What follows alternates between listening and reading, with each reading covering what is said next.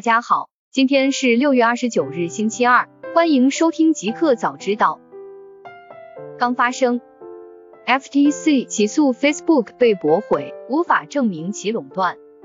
六月二十九日讯，美国 FTC 和四十八个州的检察长以垄断之名起诉 Facebook。对于这两起案件，美国联邦法院驳回。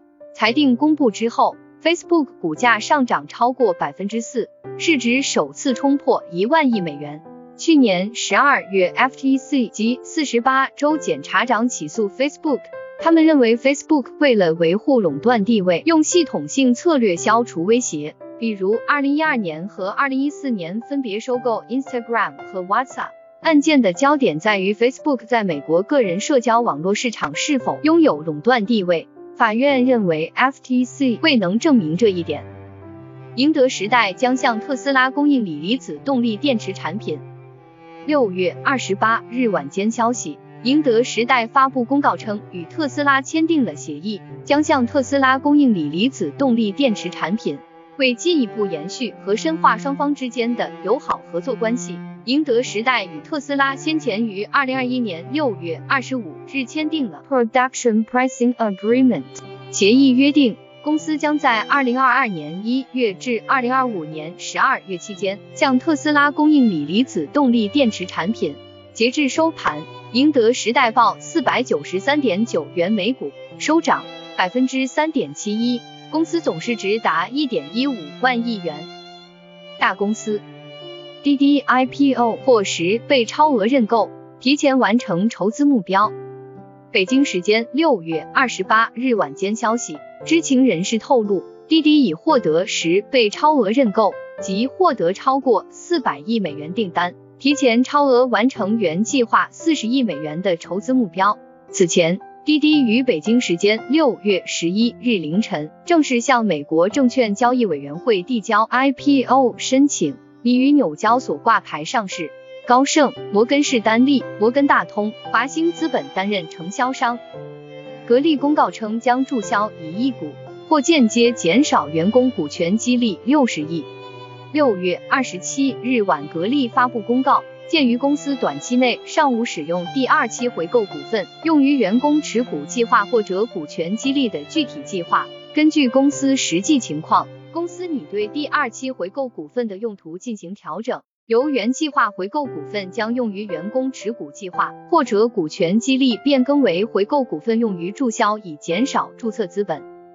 腾讯朋友 APP 将停止运营，目前。腾讯朋友在其 APP 内发布公告，公告显示，由于业务发展策略调整，二零二一年六月三十日关闭服务器，正式停止运营。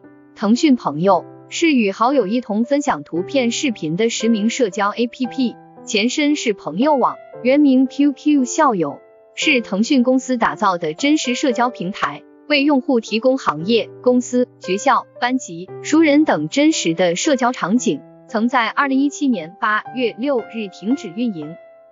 绝地求生开发商 Crafton 将重新提交 IPO 申请。北京时间六月二十八日晚间消息，据报道，绝地求生开发商 Crafton 蓝洞公司表示，在遭到监管部门的质疑后，该公司将重新提交其 IPO 申请。Crafton 今日向媒体表示，我们计划修改 IPO 注册声明。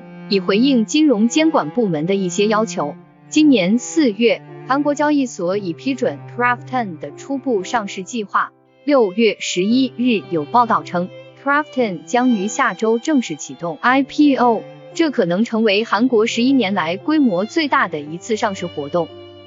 互联网，万维网源代码拍卖价从一千美元涨至二百八十万美元。北京时间六月二十八日晚间消息。据报道，互联网之父蒂姆·伯纳斯里的万维网源代码 NFT 的拍卖价已从一千美元飙升至二百八十万美元。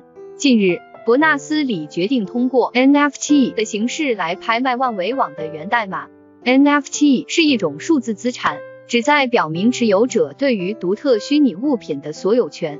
通过与苏富比合作，万维网源代码 NFT 于美国东部时间六月二十三日下午两点开始线上拍卖，起价一千美元，并于一周后结束拍卖。拍卖所得将归伯纳斯里及其妻子罗斯玛丽的基金会所有。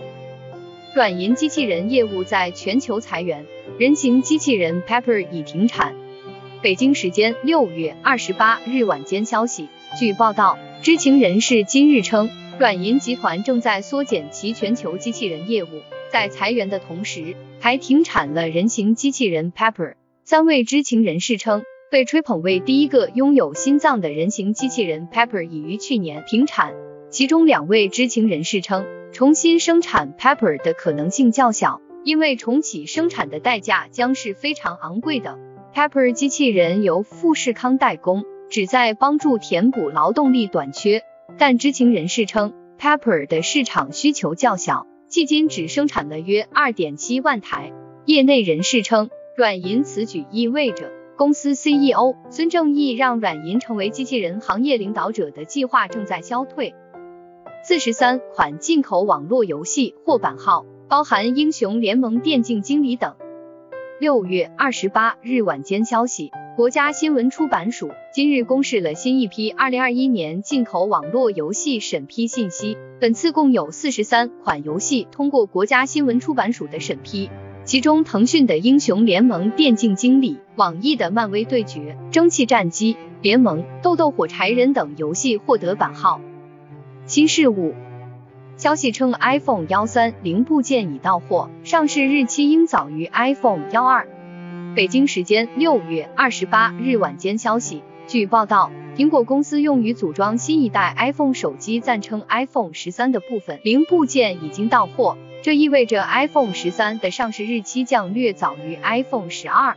苹果通常在每年的夏初开始接受组装 iPhone 所需的零部件，今年也不例外。今日，来自供应链厂商的消息称，iPhone 十三的无源元件已经到货。无源元件主要指电阻类、电感类和电容类元件，在电路中无需加电源即可在有信号时工作。乾坤科技 Syntec 是 iPhone 电源恶流圈的主要供应商。知情人士称，受苹果订单的推动，乾坤科技今年第二季度营收同比有望增长百分之二十五以上。第一季度，该公司营收已同比增长百分之三十。字节跳动公开空中鼠标唤醒专利。天眼查 APP 显示，近日。北京字节跳动网络技术有限公司公开了一种空中鼠标唤醒方法装置、电子设备及存储介质专利，公开号 CN 幺幺三零三二零二八 A，申请日期为二零二一年三月。